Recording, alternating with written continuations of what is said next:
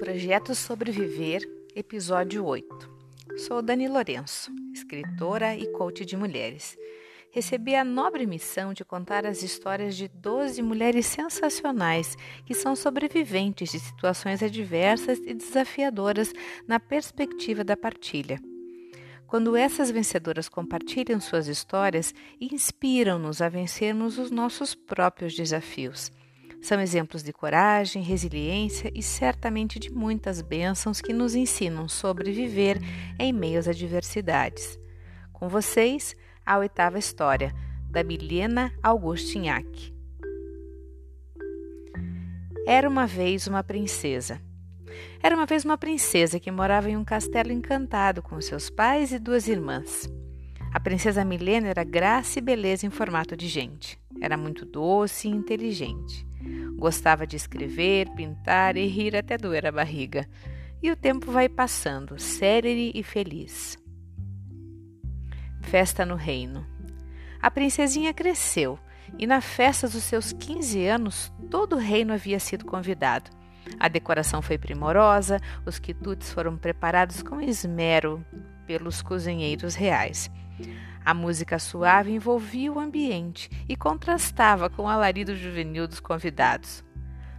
Quando o relógio anunciou 20 horas, a princesa Milena apontou no alto da escadaria ao lado dos seus pais. Graciosamente eles vieram descendo ao som de bela melodia. Ela sorria para todos, até que seus olhos se encontraram com os olhos de um jovem rapaz. Seu coração bateu forte tanto que parecia querer sair pela boca. Foi um olhar intenso, daqueles que enxergam a alma. Depois do breve cortejo, Milena posicionou seus pés da escada para receber os cumprimentos dos convidados.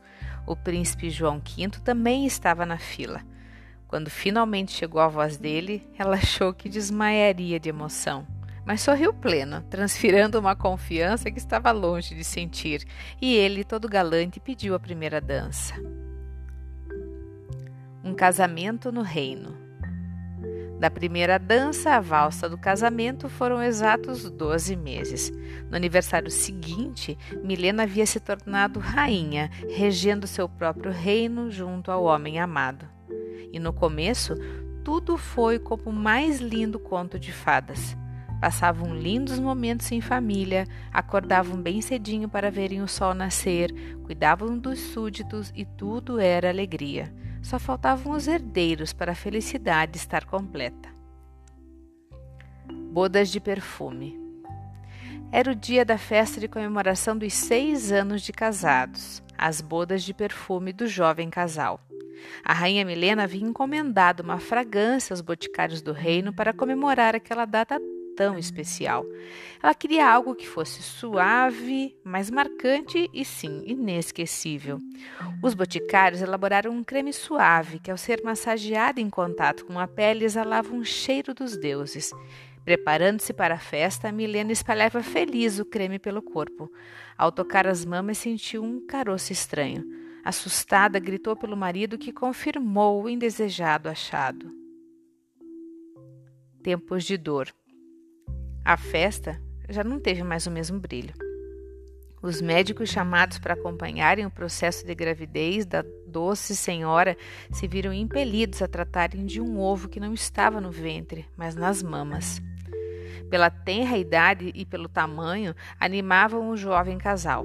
Por certo, seria um ovo de fada, benigno, e logo a cegonha poderia visitá-los. A cirurgia foi marcada e o ovo retirado. Porém, era um ovo maligno, um ovo de dragão. E a dor fez morada naqueles corações. A nova cirurgia se fez necessária com nova equipe médica, oito horas de tensão para o jovem rei. O veneno do dragão. A rainha começou a se recuperar da cirurgia, mas foi avisada que o pesadelo ainda não havia terminado. Ela havia removido o ovo, mas o veneno do dragão ainda morava dentro dela. E para vencer aquela maldição, ela teria que percorrer um longo e difícil caminho. Naquele momento, a rainha decidiu que caminharia só. Aquele deserto era somente dela.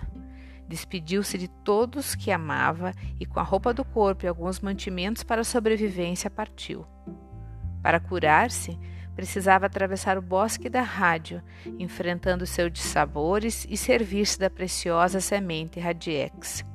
Depois, era vez de enfrentar o vale da Químio e sorver o líquido amargo das raízes da planta Andraciclinas. Todos os dias acordava e pensava: isso vai passar. São só mais alguns dias, isso vai passar. E embora a caminhada debilitasse fisicamente, a alma da rainha foi ficando cada dia mais forte. Aprendeu a conversar com os pássaros, falava fluentemente a língua dos animais, amava ainda mais a família que havia deixado e percebeu-se forte, sem que contudo tivesse perdido a doçura. O rei, vez ou outra, ia ter com ela. Era a única companhia que se permitia. Ficavam juntos sob o luar, de mãos dadas, planejando o lindo futuro que certamente os aguardava. Resquícios do veneno. A rainha cumpriu todos os desafios e estava livre do veneno do dragão. Pelo menos, assim pensou. Já no caminho de volta para casa, sentiu-se indisposta, como há muito tempo não se sentia. Acomodou-se entre arbustos e procurou descansar.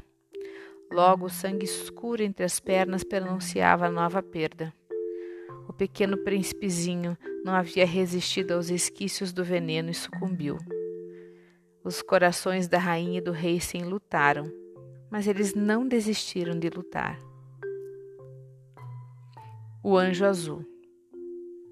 De volta ao castelo, ainda entristecida, a rainha retomou suas atividades.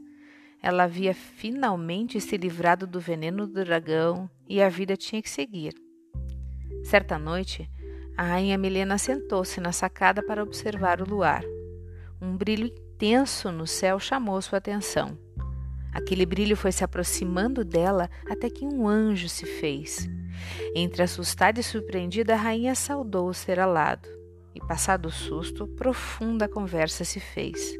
O anjo revelou à rainha os motivos pelos quais ela havia passado por aquelas provações e esclareceu seus propósitos divinos.